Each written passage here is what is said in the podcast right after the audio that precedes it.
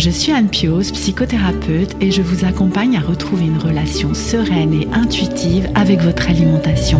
La pleine conscience du pouvoir est un podcast qui vous accompagne à reprendre le pouvoir dans votre relation avec la nourriture, à sortir des injonctions de la culture des régimes et à ne plus vous sentir seul avec tout ça. Dans ce podcast, je partage des outils, des réflexions. Je vous parle aussi de pleine conscience et d'introduire dans votre quotidien plus d'observation de votre propre fonctionnement. Je vous propose également des témoignages de femmes et d'hommes qui vivent ou ont vécu un trouble du comportement alimentaire ou une relation compliquée avec leur alimentation. Leurs témoignages vous permettront, je l'espère, de réaliser que nous sommes nombreux à nous retrouver pris au piège de cette relation toxique.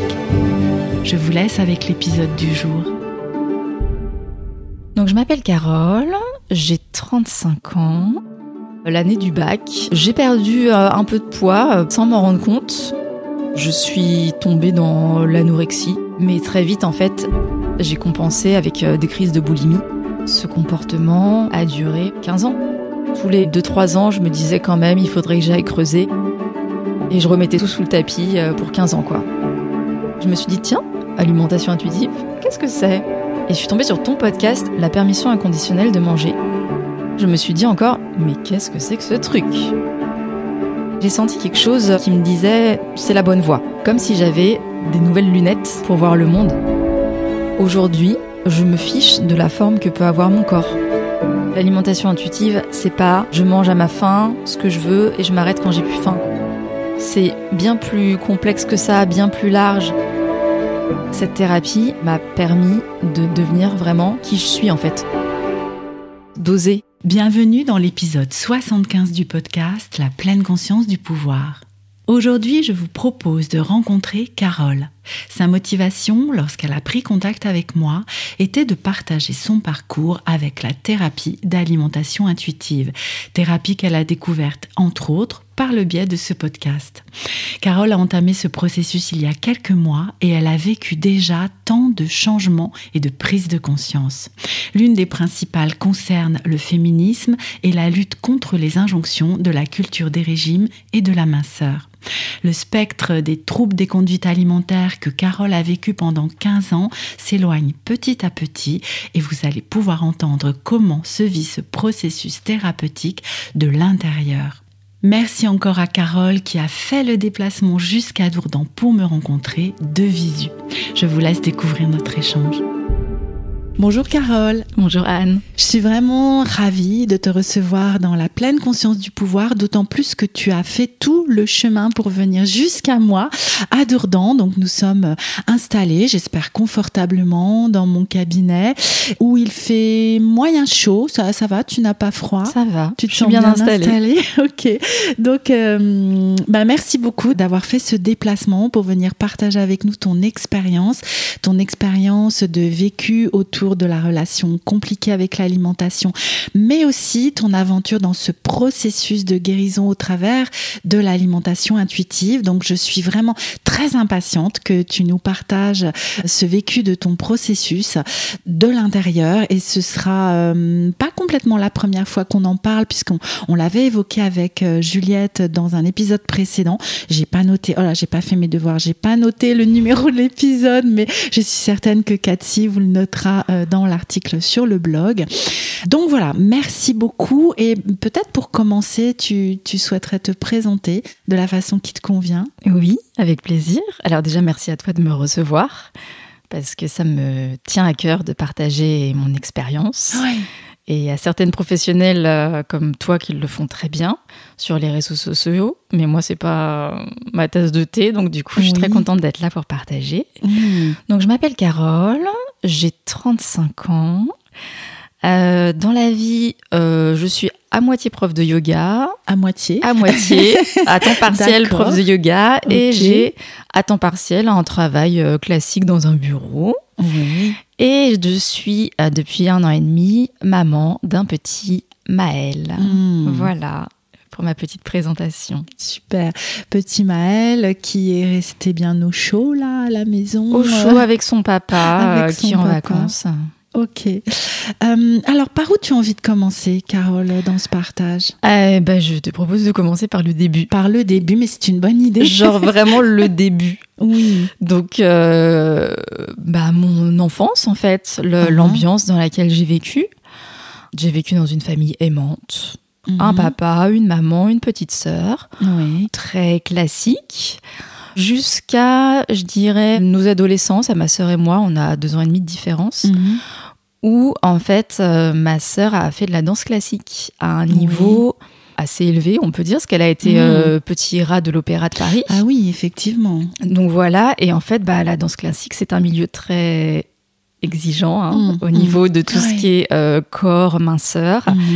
Et donc, euh, en fait, dans notre famille, on s'est vite retrouvé à mettre en place une alimentation vraiment très équilibrée, Oui. très saine pour justement euh, bah, aider ma sœur, ne pas la soumettre entre guillemets à la tentation, Et etc. oui, ça veut dire que toute la famille euh, était au même régime. Exactement. Ouais. Voilà, donc Mhm. euh, on n'achetait pas de chocolat pour pas qu'il y ait de tentation, Eh toutes ces choses comme ça, quoi. Mhm. Donc moi j'ai vécu ça un peu à côté parce que ça me concernait Mhm. pas directement, mais j'étais déjà un peu im- impactée. J'ai des souvenirs, par exemple, où je me rends chez des amis où il y a des M&M's et où Mhm. je passe l'après-midi à manger des M&M's parce que Mhm. je suis trop contente à- d'avoir accès à ces choses-là que on Mhm. n'a pas chez moi, quoi. C'est ça, euh, c'est ça, la rareté euh, crée voilà. ça, en fait. euh. Donc, euh, donc il y avait ça. Euh, j'ai pas vraiment fait de crise d'adolescence à proprement Mhm. parler. Mais en fait, l'année du bac, je saurais pas dire s'il y a un déclencheur, un, quelque chose vraiment. euh, je saurais pas dire. Mhm. J'ai perdu euh, un peu de poids euh, parce qu'il devait faire chaud, j'avais pas faim pendant quelques jours. Mhm. Mon copain de l'époque a dû me faire une réflexion comme Mhm. quoi euh, ça m'allait bien. Mhm. Et en fait, à partir de là, j'ai mis un pied dans les troubles du comportement alimentaire. Mhm. Donc, comme tout était déjà cristallisé dans ma famille autour de la Oui. nourriture, je Mhm. pense que c'est pour ça que moi, j'ai choisi, entre guillemets, Oui. les troubles du comportement alimentaire Mhm. pour exprimer un mal-être qui devait être là, mais que je ne savais pas du tout euh, exprimer, en fait. Mhm, c'est ça. Et donc, euh, bah, sans m'en rendre compte, je suis tombée dans l'anorexie. Oui. Donc, euh, j'ai perdu une dizaine de kilos, je pense. Mhm. Euh, à l'époque, il y avait beaucoup la communauté pro-ANA, donc qui valorise, qui glamourise Ouais, presque oui, l'anorexie, oui. avec des modèles et tout. Et j'étais beaucoup dans ce truc-là. J'avais un blog où j'échangeais beaucoup avec des nanas qui étaient comme moi, qui souffraient de troubles alimentaires et qui s'accrochaient à l'idée qu'on pouvait faire de l'anorexie un style de vie, entre guillemets. Mhm. Oui, oui. Donc, il y, a eu- y a eu ça. Je t'interromps deux secondes, mais est-ce que hum, ça existe toujours ce mouvement-là? J'ai l'impression que c'est moins présent. En même temps, j'ai pas vraiment cherché. Bah voilà, moi non plus. Toi je non suis plus là-dedans, donc du Eh coup, oui, euh, je eh saurais oui. pas trop te dire. Oui. J'espère que ça n'existe euh, plus, ou en tout cas Mm, beaucoup mm. moins. Mais comme je suis plus vraiment euh, là-dedans, euh, je, je saurais pas te dire. Mais en tout cas, j'avais, il y avait une communauté, il y avait un soutien, donc on était entre personnes qui se comprenaient. Oui. Parce que moi, au fur et à mesure, euh, eh bien, j'ai commencé la restriction, Mhm. mais très vite, en fait, j'ai compensé avec euh, des crises de boulimie. Oui. Donc c'était un schéma classique. euh, je faisais une crise de boulimie et puis après pendant plusieurs jours, euh, j'étais euh, bah, dans un espèce de jeûne, quasi Mhm. jeûne en tout cas. Mhm, mhm. Jamais de vomissements, mais beaucoup de laxatifs Oui. et beaucoup de, de sport à outrance. Oui. Donc ça a duré, je sais pas en combien de, de mois j'ai vraiment sombré, mais il y a un moment où je suis arrivée à vraiment un poids beaucoup trop bas, euh, où j'en ai parlé à mes parents. Oui. J'ai parlé de la boulimie, évidemment, parce que c'était pas l'anorexie qui me dérangeait à l'époque, c'était la boulimie. C'est ça. Et ils ont pris les choses en main. Mhm. Euh, ma mère m'a trouvé une pédopsychiatre. Donc Oui. j'ai- j'avais un peu plus de 18 ans, mais c'était une pédopsychiatre spécialisée dans les TCA. Mhm. Et en fait, ça m'a permis d'éviter l'hospitalisation Mhm. parce que avec elle, on a établi un contrat en fait euh, Oui. en disant voilà, il fallait que je mange, que j'ai tel comportement Mhm. pour éviter l'hospitalisation. Ça a euh, été ça, du coup, la, la motivation principale, éviter l'hospitalisation? Non, même pas, je pense Ouais. pas. Je sais pas trop quelle était la Hmm. motivation. C'était juste qu'en fait, j'étais arrivée, moi, à mon objectif, entre guillemets, de poids. Eh oui. Si je descendais au-dessus, en dessous, c'était vraiment trop dangereux, donc c'était l'hospitalisation. Mhm. Donc moi, mon idée, c'était limite à l'époque retrouver un comportement normal en restant à 40 kilos quoi. C'est ça. C'est ça. Et tu, complètement le disais- illusoire. tu le disais juste avant, l'idée c'était euh, de supprimer les crises de boulimie. En oui, c'était ça. parce que c'était te cette partie gênait. qui me Mm. gênait évidemment. Oui. oui. J'ai eu ce suivi avec cette euh, psychiatre pendant un moment. Mhm. Et puis euh, les choses se sont calmées, apaisées. En tout cas, c'était moins flagrant. Oui. Et ça, c'était vers euh, 20 ans. Mhm. Mais j'avais quand même toujours un comportement alimentaire en mode restriction la journée, compulsion le soir Mm. et rebelote tous les jours, quoi. Et euh, ce comportement a duré en fait euh, 15 ans. Hmm. Oui, parce que du, du coup, ça te gênait pas particulièrement, en fait. Euh, C'était contrôlé, fi- enfin, contrôlé dans, l'absence de contrôle, mais, mais en fait, je, je contrôle plus, je recontrôle, je contrôle plus, je recontrôle. Et malgré tout, euh, bah, ton poids restait peut-être stable de ce fait. Et voilà, quoi. Enfin, je sais pas comment tu vivais ça. ouais, toi. non, c'était vraiment ça. J'avais atteint un poids qui faisait pas flipper. Donc en gros, Oui. on, on me laissait tranquille. Oui. Moi, je trouvais que euh, j'étais très bien comme ça. Mhm. Enfin, il y avait toujours ce cercle des compulsions qui était là, Mm.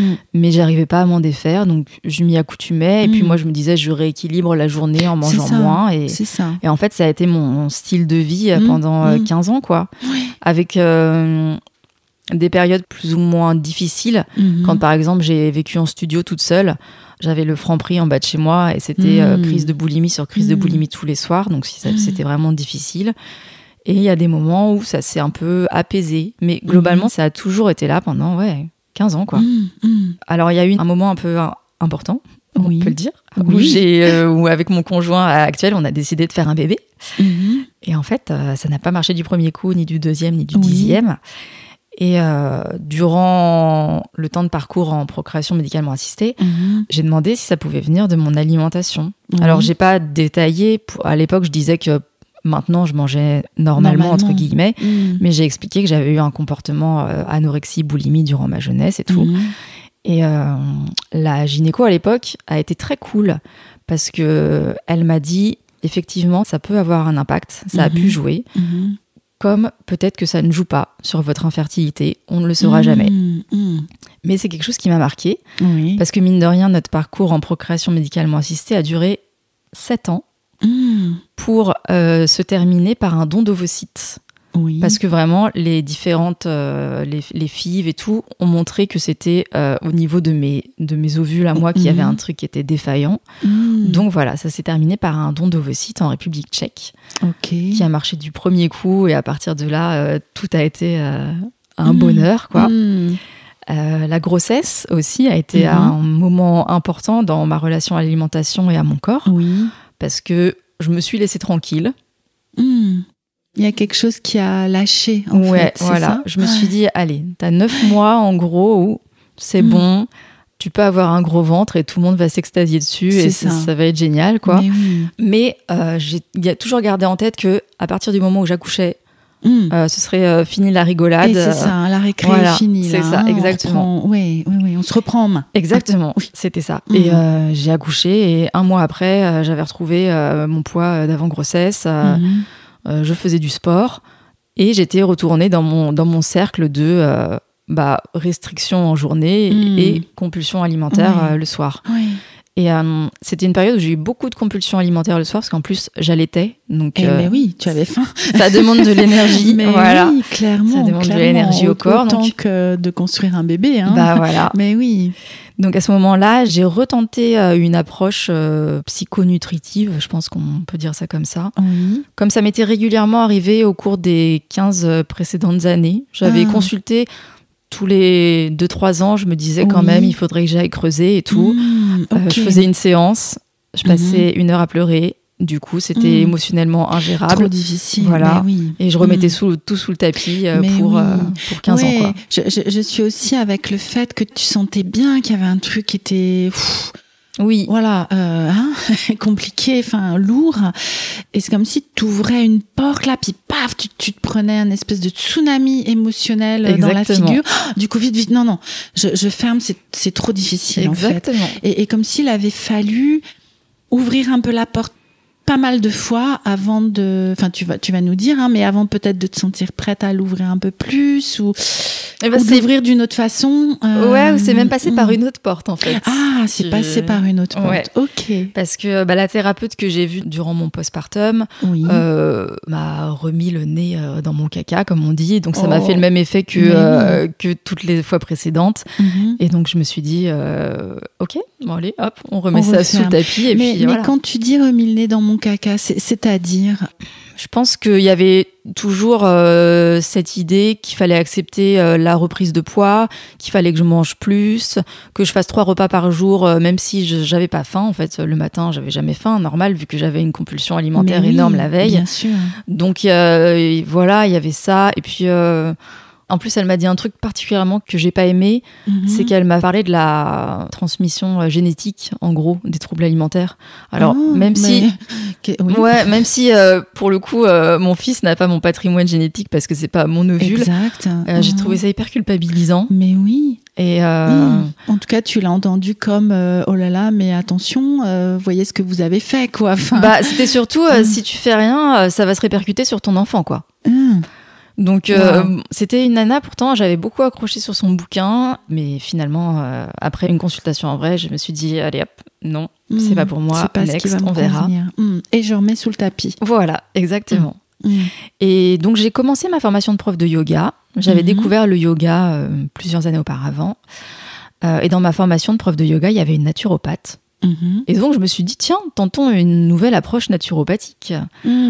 Donc je m'entendais bien avec la fille, on a tout de suite accroché. Oui. Mais c'était dans quel euh, but euh, l'approche euh, naturo? Alors j'avais des douleurs digestives Ok. chroniques. Eh ben oui, ce qui est assez logique. Ce qui est assez logique Et quand on passe son temps à se comportement. restreindre et à se faire un repas énorme Mais le soir. C'est ça. Euh, voilà, sauf que euh, en fait, comme je me présentais pas vraiment comme ça euh, Oui. au monde, ni même au monde médical. Oui. Ni même peut-être à toi-même, en fait. Oui, c'est ça, parce que pour moi, Mhm. c'était, enfin, c'était juste, euh, je mangeais beaucoup le soir, mais c'était pas ça. dramatique, quoi. C'est ça, puisque en, en fait, c'est comme si euh, tu, tu prenais bah, un seul et unique repas euh, qui couvrait euh, tes besoins, euh, en tout cas caloriques, Exactement. en une fois, Mm. en fait. Euh, C'est ça. mm, ce qui est un peu compliqué pour le système digestif, effectivement. Voilà, avec mais j'en avais pas du Ouais. tout euh, Oui, conscience. conscience. Mm, mm. Donc, euh, Oui, donc c'était la porte d'entrée pour la naturopathie, en fait. Oui. Les maux de ventre. oui. Mm, Ok. Sachant que j'avais déjà testé la naturopathie avant par rapport à mes problèmes d'infertilité. Oui. J'en étais pas à ma première consultation. Je connaissais un Mhm. peu le process, mais je me suis dit, avec quelqu'un de nouveau Ouais. et tout, essayons. Oui. Mm. Et euh, j'ai fait le fameux test euh, sanguin des intolérances alimentaires Mhm. qui a révélé que j'étais intolérante à tous les aliments du monde ou presque. Ah mince, Moi, ça va pas t'arranger ça pour Donc, la suite. Voilà, il y avait un côté où euh, ma naturopathe et moi, on s'est dit, bah super, en fait, on a le, L'explication. on a l'explication. Mm. Euh, sauf que du coup, le régime que je Mm. devais suivre en excluant euh, tous ces aliments, Mhm. euh, je ne mangeais plus rien, ou alors c'était vraiment des choses Eh dont oui. j'avais pas l'habitude de manger. J'aurais dû me nourrir quasiment euh, beaucoup de viande rouge et de poisson, alors que j'en mangeais euh, Mm. jamais parce que je suis pas fan. Mhm. Donc en fait, ce régime, entre guillemets, n'a fait que renforcer mes compulsions alimentaires. Mais oui. Mais alors vraiment à l'explosion, quoi. Mm. Donc j'étais complètement perdue, euh, une fois de plus, entre cette histoire d'intolérance alimentaire, euh, de choses à ne pas manger, que je pensais qui Mm. étaient bonnes pour mon corps, parce que il y avait des choses du genre euh, le beurre de cacahuète ou des choses, euh, des oléagineux que je mangeais quotidiennement Oui. et qui n'étaient euh, pas bonnes pour moi si on, on en croit les, les Les résultats. résultats. de la prise de sang, quoi. Donc j'étais là-dedans, euh, complètement perdue. Oui. J'ai beaucoup écouté de podcasts sur, Mhm. les, donc, sur les intolérances alimentaires. Oui. Et en fait, il y a un podcast sur Spotify qui doit s'appeler euh, Intolérance alimentaire et alimentation intuitive.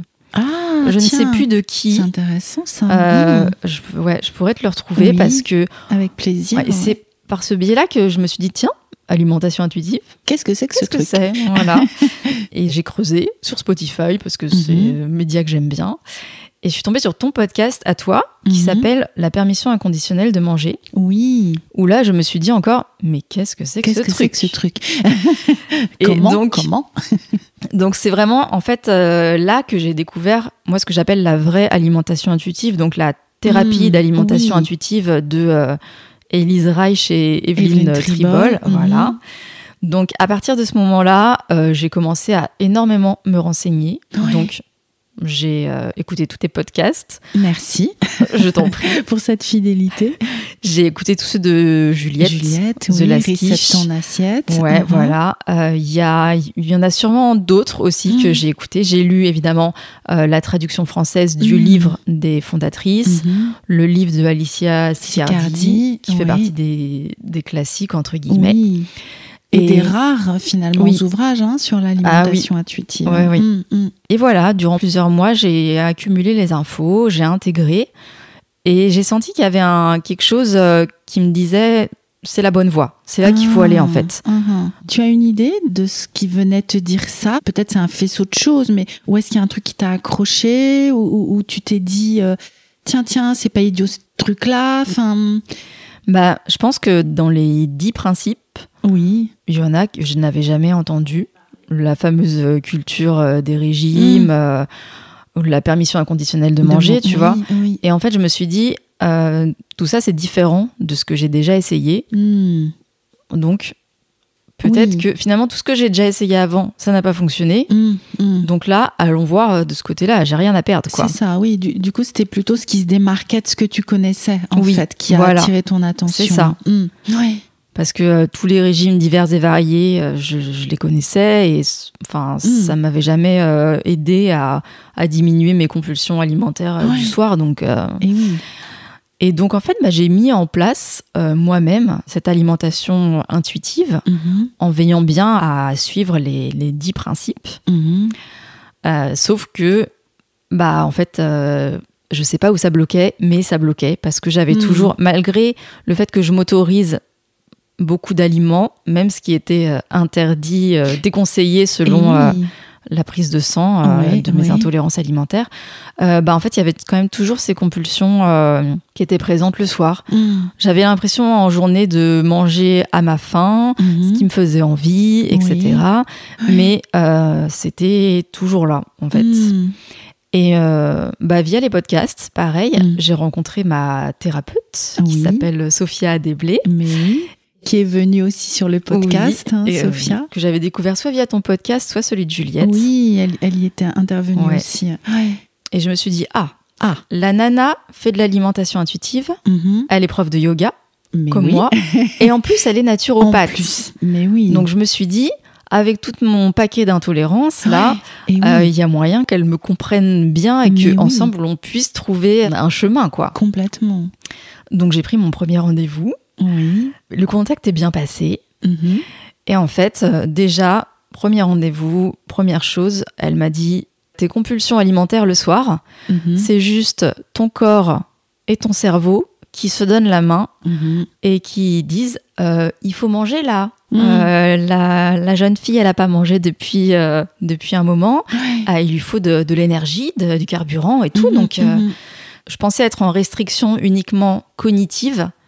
Ah. Et en fait, j'étais vraiment en restriction euh, Physiologique. Voilà, calorique, Mm. euh, physiologique. Mhm. Donc en fait, on a commencé vraiment par là. Elle m'a dit tes signaux de faim sont sans doute hyper perturbés parce que ça fait 15 ans que tu vis Que comme tu ça. passes outre finalement. Donc tu penses que c'est la normalité pour toi, mais peut-être que non, c'est pas du tout la normalité pour ton corps. Donc en fait, on a démarré comme ça, vraiment sur un plan purement alimentaire, Oui. Où euh, l'idée c'était de réintroduire bah, des repas de façon régulière, donc euh, pour le coup assez rigide, quoi, un repas le Mhm. matin, le midi, un encas, Mhm. le repas le Oui. soir. Et là, tu étais prête à l'entendre ça.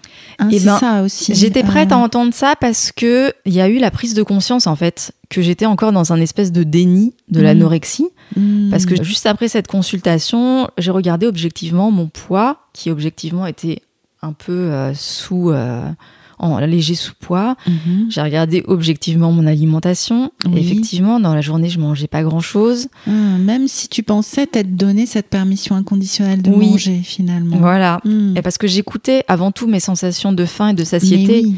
Et moi, le matin, j'ai jamais faim avant Mm. midi parce que évidemment, le soir, euh, je mange. euh, C'est ça, il y avait toujours ces Voilà. compulsions. Eh Donc c'était pour ça que j'étais coincée. Ouais, Donc ça. elle m'a expliqué, quel que soit ce que je mange, ça peut être euh, un fruit, mais ça peut être un cookie, n'importe quoi, vraiment Oui. ce que je veux.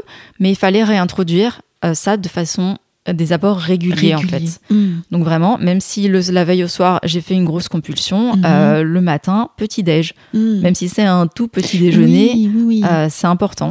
C'est- C'est aussi pour euh, donner cette information au corps que c'est possible à cette heure-là de, de manger et d'avoir faim, en fait. Exactement. Mm, mm. C'est vraiment pour lui lui réapporter du carburant régulièrement pour qu'il réapprenne à, fonctionner euh, ré- normalement entre guillemets quoi. Oui, oui.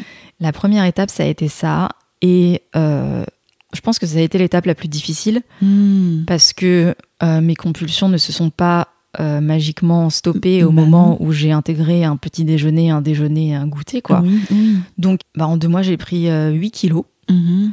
Ça a été hyper compliqué Mhm. euh, sur le plan émotionnel en fait Oui, d'accepter la nouvelle image que j'avais euh, dans le miroir quoi. Mm. Et ça a été un autre travail ça aussi Mhm. de se dire ok mon corps change, Mhm. il change pas forcément comme euh, j'aurais envie qu'il change souhaites. voilà. Ouais. Mais faut que je prenne du recul et me dire pourquoi je fais ça. Et oui. Je fais cette démarche parce que j'ai des compulsions alimentaires, j'ai une relation qui est pas sereine avec la nourriture. Ok, j'ai du mal avec ce que je vois dans le miroir, Mhm. mais euh, je fais ça pour une bonne raison. C'est ça, c'est ça. Et, et d'où l'importance, j'imagine, à ce moment-là, de pas être seul, en fait, d'être Oui. accompagné et soutenu Voilà. euh, dans ces questions-là et dans cette traversée émotionnelle euh, compliquée. hein. Oui. Euh, parce que hum, bah, la peur de grossir, euh, elle- fait partie intégrante de l'anorexie, en fait, Oui. euh, et des TCA d'une manière générale, hein, euh, et de l'alimentation troublée d'une manière générale, parce que c'est c'est ça qui nous conduit, en fait, à installer, entre autres, hein, ces, ces difficultés avec l'alimentation. C'est la peur de grossir ou de ne plus perdre de poids. Donc, euh, c'est un travail euh, compliqué qui se fait à cet Oui. endroit-là. Les premiers deux mois ont été vraiment très Mm. compliqués Mmh, mmh. parce que au niveau alimentaire, c'était encore le grand n'importe quoi. oui. Et du coup, il y a eu tout un travail aussi sur ma valeur en fait Mmh. en tant que personne. J'ai fait la liste de ce pourquoi j'ai de la valeur. Mmh. Ça faisait partie du travail thérapeutique. C'est pour ça tout à l'heure que je te disais que je, je suis rentrée en fait dans un travail de psychothérapie par la porte Oui. de l'alimentation. Mmh, mmh, mmh. Et euh, mais je me suis vite rendu compte qu'en fait j'étais vraiment dans une psychothérapie. La thérapie d'alimentation intuitive, c'est une psychothérapie. Ben oui. C'est pas juste euh, un plan alimentaire. Et c'est pas juste euh, des principes, même s'ils sont très importants à traverser. euh, c'est vraiment un process thérapeutique. Voilà, Euh, exactement. Donc finalement, ceux que j'évitais depuis 15 ans, Oui. j'avais mis les deux pieds dedans sans m'en rendre Mmh. compte. Et sans avoir envie de fermer la porte. Et voilà, fois. c'est Eh ça oui. la grosse différence. Ouais. Et donc il y a eu tout un travail sur ma valeur. J'ai aussi beaucoup parlé autour de moi parce que j'avais Mhm. des angoisses complètement euh, surréalistes euh, maintenant, mais du genre euh, si je prends 30 kilos, est-ce qu'on va Mhm. continuer à m'aimer en mais fait oui, mais bien sûr. Et euh, qui suis-je si je suis pas Mais la jolie fille la plus mince de la pièce en bien fait. sûr. Mais oui. Donc j'ai parlé de ça avec mes parents parce que Oui. c'était super important vu que ma mère portait une grande importance sur la minceur quand on était jeune.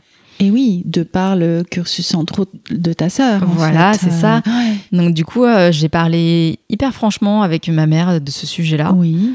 Et j'ai parlé avec ma sœur aussi. Et au moment en Mhm. fait où j'en parlais avec ma sœur, je me suis rendu compte de la débilité de mon fonctionnement en fait parce que j'étais en train de dire à ma sœur, mais est-ce que tu m'aimeras toujours si j'ai 30 kilos de plus? Ouais. Alors que c'est ma sœur, je veux dire, elle s'en fiche que je pèse 50 kilos ou 110, euh, qu'il me manque un bras ou que je sois brûlée de la moitié du visage, quoi. oui. Donc, Bien euh, sûr qu'avec le recul, tu peux te dire ça, mais, mais quand on est dedans, en fait, quand on est soi-même avec cette croyance que notre valeur dépend, entre autres, mais euh, pour une bonne part, de notre apparence corporelle, euh, bah évidemment qu'on est avec ce- cette crainte-là. oui. Et, et moi, je trouve courageux d'aller confronter cette crainte à ce que les autres allaient te répondre, en fait. Ah, mais ça faisait, c'était un vrai euh, travail pour le coup. bah c'est, ça fait partie de la démarche, du en fait. process. Hmm. Sophia, elle me disait, euh, ton conjoint, euh, demande-lui, Mhm. en fait.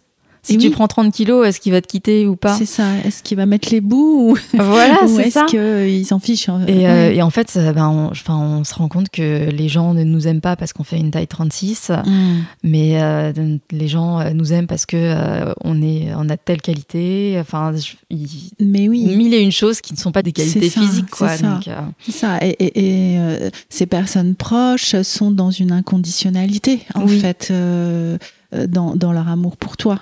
Voilà. Ouais. Mais c'est- tellement bon de le réaliser, en fait, Oui. et d'aller euh, directement euh, confronter cette question. C'est ça, de poser vraiment la question et d'en parler franchement. Mm, mm, c'est Euh, ça. ça a son importance en fait parce qu'on peut se dire euh, mais oui c'est ma mère elle m'aimera toujours Oui, c'est un concept, en fait. oui voilà on peut très bien avoir ça en tête, mais, mais au fond de soi, émotionnellement, être dans une croyance très forte que ce n'est pas vrai, en fait. Euh, et puis pour certaines personnes, effectivement, euh, il y a, euh, tu vois, des vécus qui font que ce n'est, ce n'est pas vrai. Mhm. Euh, je pense aussi que la relation est, est suffisamment bonne entre vous. Oui. Pour que tu aies pu aller euh, Oui. questionner ça. Et ça veut pas dire que c'est pas rien de le faire, hein, encore une fois, mais euh, la relation entre vous a permis que tu oses euh, le faire. Donc, ouais, c'est vraiment chouette hein, d'avoir pu aller vérifier ça, en Oui, fait. mais mon évolution dans la thérapie d'alimentation intuitive a été assez rapide en fait. Mais oui, parce que tu parlais de ces deux mois difficiles. Ouais, en fait, j'ai de- commencé le suivi avec Sophia en juillet. Là, on est euh, en Ah, en juillet de décembre. cette année. Oui, Mhm. donc euh, en six mois, en fait, il s'est passé. énormément, énormément de, de choses. Mais oui, ouais. Donc les deux premiers mois vraiment très difficiles parce que prise de poids, peur du regard de- du jugement des autres. Mhm. Et j'avais aussi cette idée que ma morphologie, en fait, quand je prends du poids, je prends pas de façon euh, féminine. Ah, Tu vois harmonieuse, tu sais. Voilà. voilà cette- Dans ma cette- tête, euh, oui. c'est ok de prendre 10 kilos si tu prends euh, des seins et des fesses et que tu as ça. une taille fine. Ah bah oui. Sauf que moi, j'ai une morphologie, comme on dit, en H.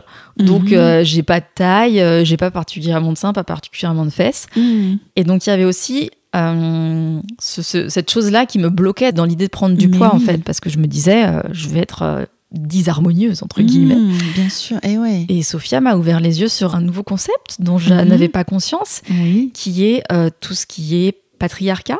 Mhm. Donc euh, voilà, qui a décidé en fait que les femmes belles actuellement devaient avoir des gros seins, des grosses, des fesses, grosses une taille fine, Mais oui. etc. Donc, Sachant que c'est relativement récent, hein, parce qu'il y a encore Ben voilà. quelques années, c'était encore autre chose. en exactement. fait. Ben oui. Donc euh, bah, à, à l'époque euh, où j'étais euh, dans l'anorexie, Oui.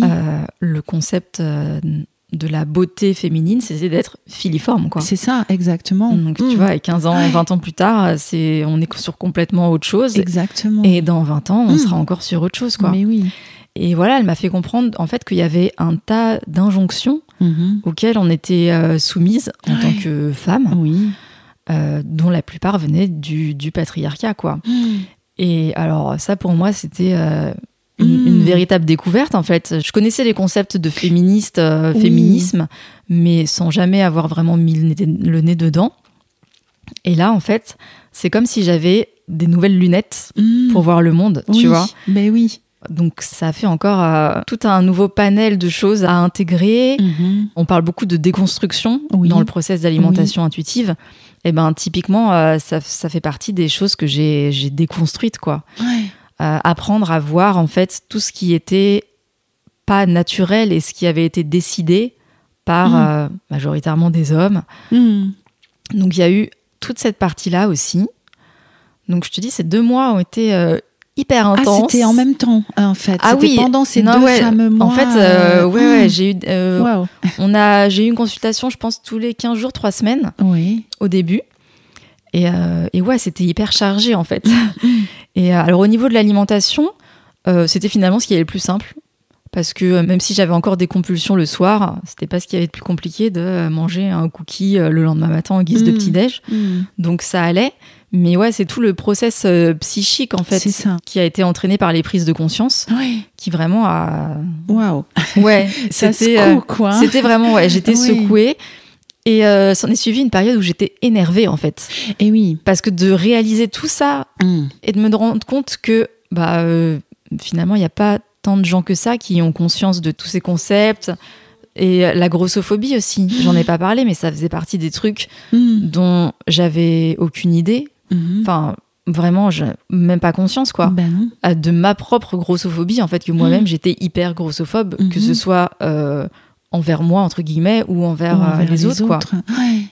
Donc tout ça, c'est des concepts qui, quand on entend alimentation intuitive, on pense juste manger à sa faim, euh, écouter ses envies, Mm. alors que c'est pas que ça, en tout C'est cas. ça, c'est une, une toute petite partie en Voilà, fait, euh, c'est vraiment importante une aussi, hein, Toute mais, petite partie. mais c'est ça, il y a tout le reste. hein. Et donc il y a eu ces deux mois là où j'ai dû revoir ma garde-robe euh, deux fois parce que Mhm. j'ai pris un- plus de deux tailles de vêtements. Mhm. Mais en fait, il y a quelque chose qui s'est, au fur et à mesure, je ne saurais pas comment le dire, le fait d'acheter des vêtements déjà qui soient à ma taille, Oui. dans lesquels euh, je me sente bien, Mhm. il y a un truc qui a lâché aussi au niveau de mon apparence corporelle. Et en Ouais. fait, aujourd'hui, je me fiche de la forme que peut avoir mon corps, tu vois. Mm. Mon corps, il est comme il est. Et j'ai aucunement l'intention euh, d'aller faire du sport pour euh, essayer de muscler mes fesses Oui. ou d'avoir le ventre plus plat. Il y a, il y a vraiment quelque chose qui a, qui a lâché à ce niveau. Quand euh, je me suis rendu compte que ma valeur ne résidait pas dans mon physique, Mm. et ben voilà, il y a un truc où, où je me suis dit, bah ok, ton corps, il est, il est top, il, il te Mhm. sert à faire plein de choses euh, dans la vie, Oui. et euh, il n'est pas là pour être euh, un truc admiré, ça. commenté. Ouais. Oui. donc, donc il y a plein de choses qui se sont faites à ce niveau-là. Et, et en particulier, tu le disais, par le biais des vêtements. Ça a été hyper important pour moi, déjà de me dire, ok, euh, on passe à la taille au-dessus. Mhm. Comment tu l'as vécu, ça? Alors après, j'ai la chance, entre guillemets, d'être toujours socialement dans la norme. Mm.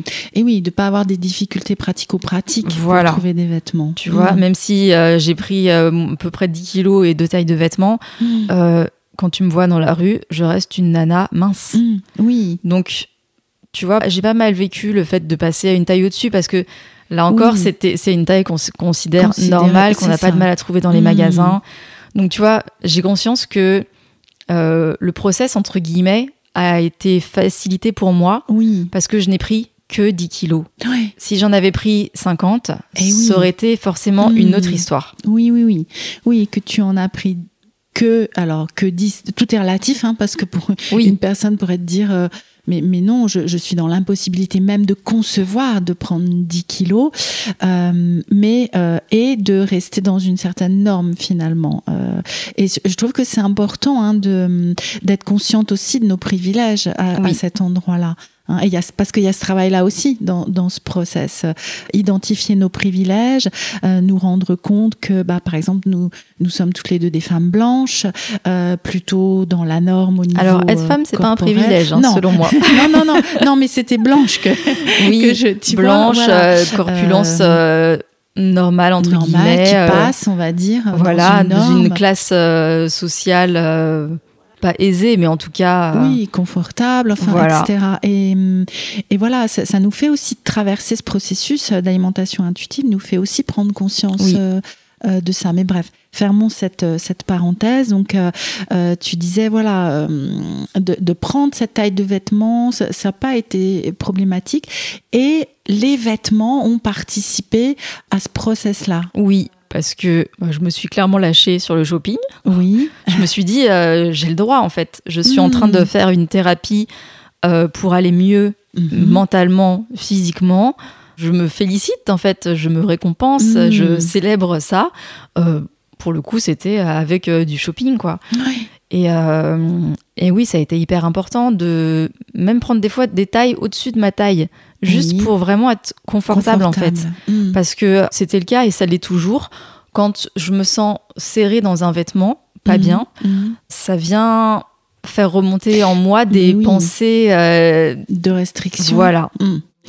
Et à côté de ça, le fait de euh, être OK avec la forme de mon corps, quelle qu'elle soit, Mhm. ça m'a permis de me dire je m'habille comme j'ai envie, en fait. Je Mm. mets ce qui me plaît.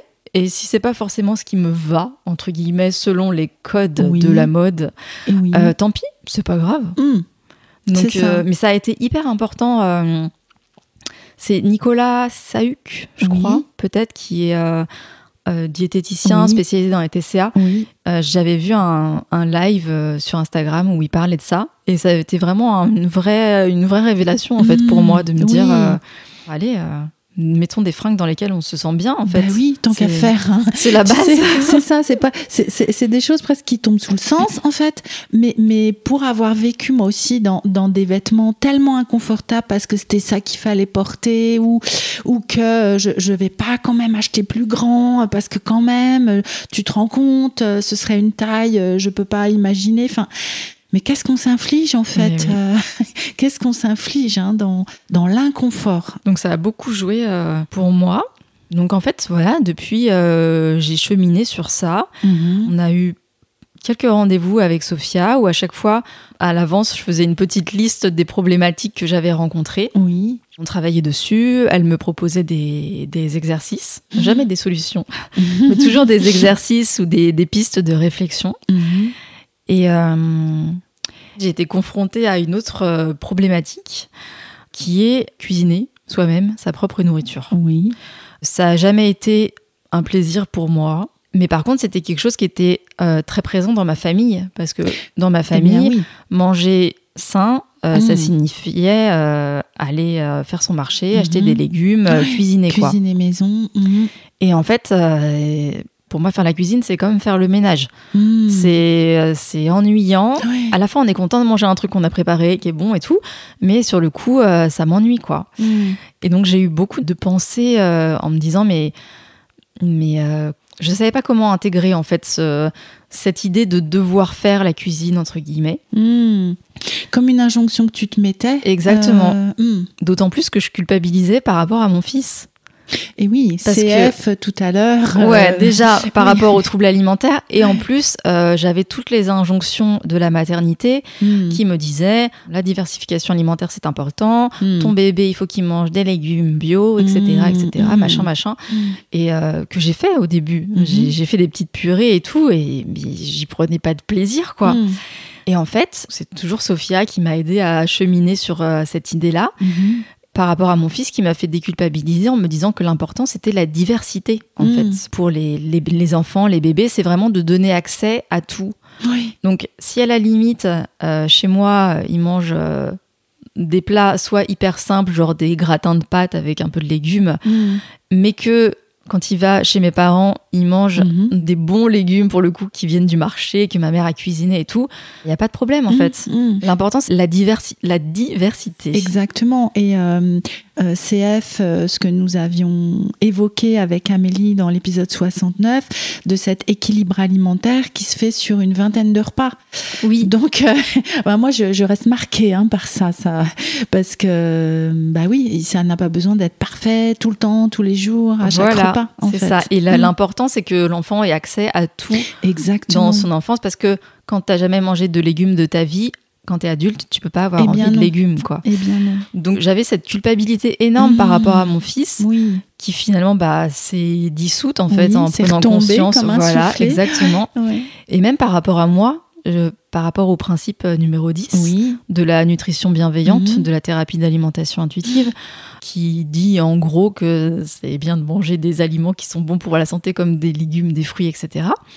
Et encore actuellement, je suis encore dans cette période où, hum, bah non, en fait, pour moi, c'est encore une injonction, en fait, Mhm. euh, de manger. euh, sain entre grosses Oui, guillemets quoi oui, des oui. choses que je cuisine moi avec des produits euh, pas transformés etc donc actuellement je suis en- encore un peu en mode rebelle en fait Oui, la Euh, rebelle des régimes. Exactement, Oui. voilà. Je suis vraiment encore dans cette phase, Mhm. dans le sens où chez moi, j'ai pas envie de cuisiner des légumes, Mm. mais là où je sais que ça va vachement mieux en fait dans mon rapport à l'alimentation, c'est que quand je vais au resto, je prends pas Mhm. forcément. Avant, pour moi, le resto, c'était bah du coup, je prends le plat que je m'interdis euh, en temps Eh normal, bien quoi. oui, c'est l'occasion. Voilà, c'est l'occasion. Et sauf que là, au resto, quand je vois un truc où il y a marqué euh, légumes euh, grillés, euh, cuisinés, assaisonnés, je me dis ah chouette. Là, c'est l'occasion de manger euh, des légumes.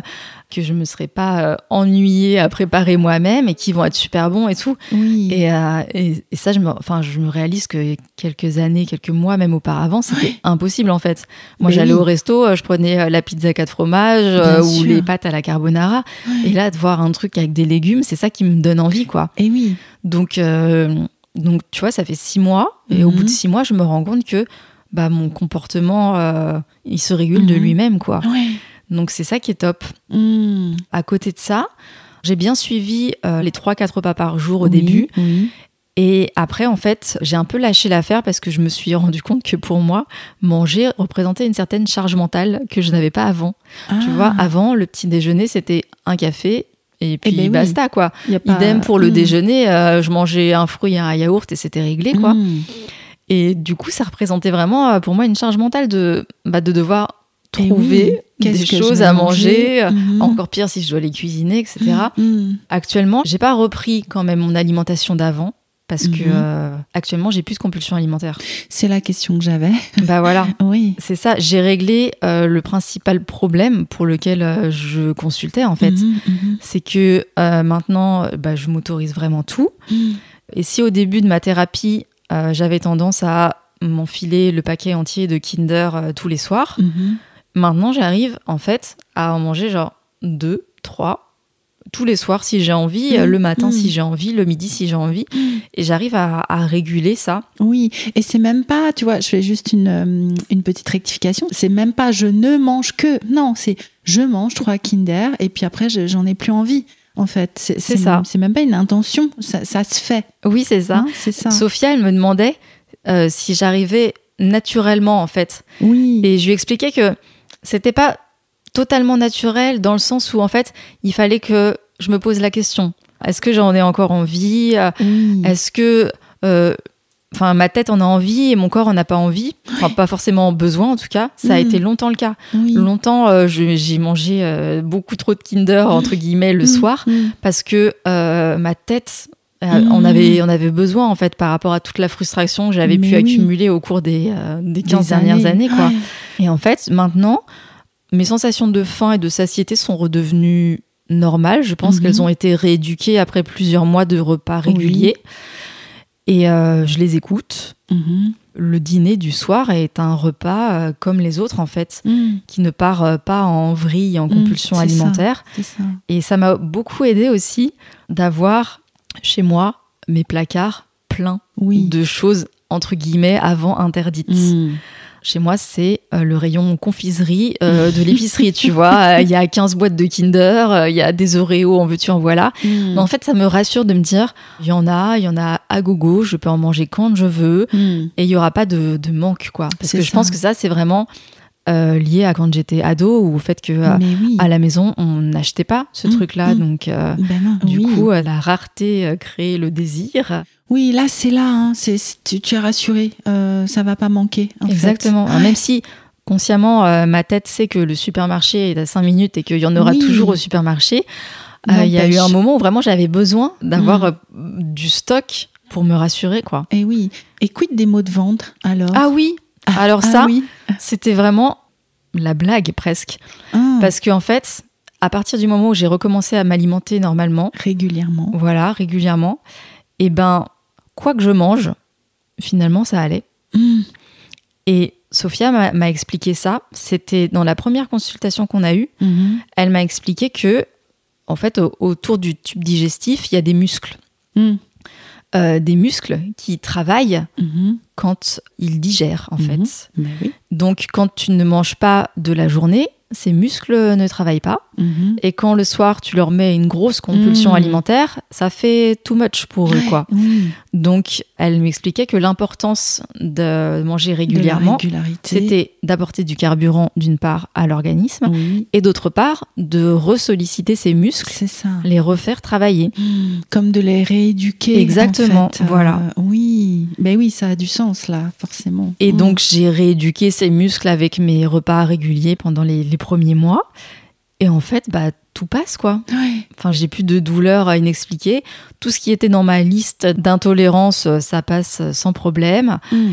J'ai juste appris à trouver euh, ma limite entre Oui. euh, mes envies et l'inconfort digestif que ça peut provoquer si j'abuse euh, ou j'écoute plus. Euh, oui, si tu vas au-delà de ce que ton corps peut digérer, par exemple. Ça. et oui, et c'est là hein, que c'est ce concept de nutrition bienveillante, euh, mais comment dire, vécu par soi-même, je sais pas comment le dire autrement, qui vient nous, bah, nous aider en fait à réguler, mais par les sensations les envies et non pas par euh, l'injonctif. Par un contrôle euh, mental. contrôle mental, c'est ça. Je suis en train de voir qu'on va devoir se quitter déjà, Carole. Ça passe vite. Euh, ça passe vite, oui.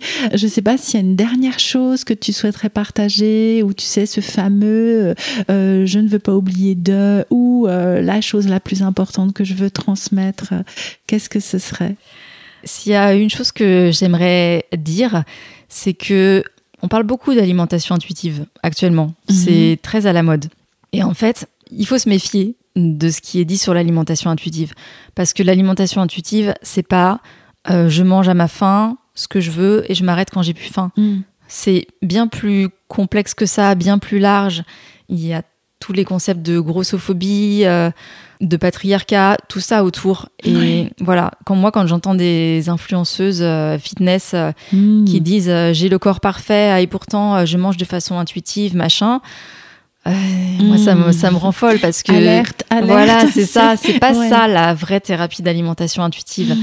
Et c'est une psychothérapie, vraiment. Hmm. Donc, donc, je pense ouais, se méfier de l'alimentation intuitive qu'on entend partout. Et juste, en fait, moi, je veux dire que dans mon cas, cette thérapie, elle m'a permis de devenir vraiment qui je suis en fait, d'oser. D'oser mhm. m'affirmer, d'oser m'imposer. Mhm. Il y a une chanson d'Orelsan, je crois, qui dit euh, J'ai mis 35 ans à trouver euh, qui je suis ou quelque chose comme ça. Mhm. Et ben moi, c'est pareil en fait. J'avais sûrement fait beaucoup de chemin euh, de façon sous-jacente, tu vois. Tout à fait. Voilà. Mais vraiment, ça a été le déclic Hmm. qui m'a permis de prendre ma place, quoi, en tant que personne, en tant qu'être humain sur cette terre, quoi.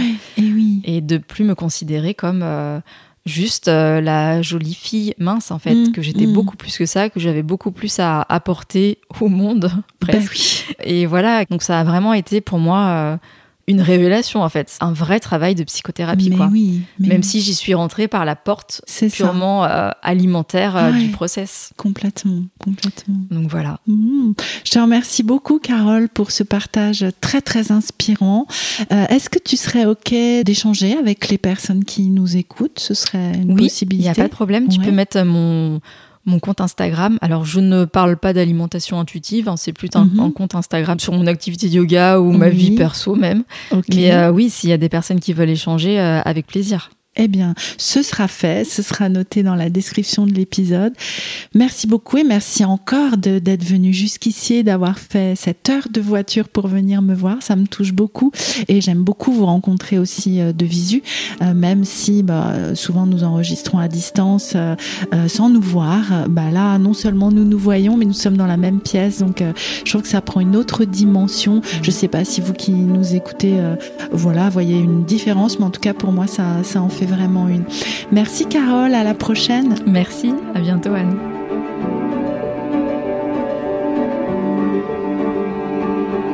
Nous voici à la fin du témoignage de Carole. J'en retiens entre autres tout l'espoir qu'elle nous transmet. Oui, il est possible d'aller mieux, de se sortir de la spirale des troubles des conduites alimentaires, même après 15 ans de lutte.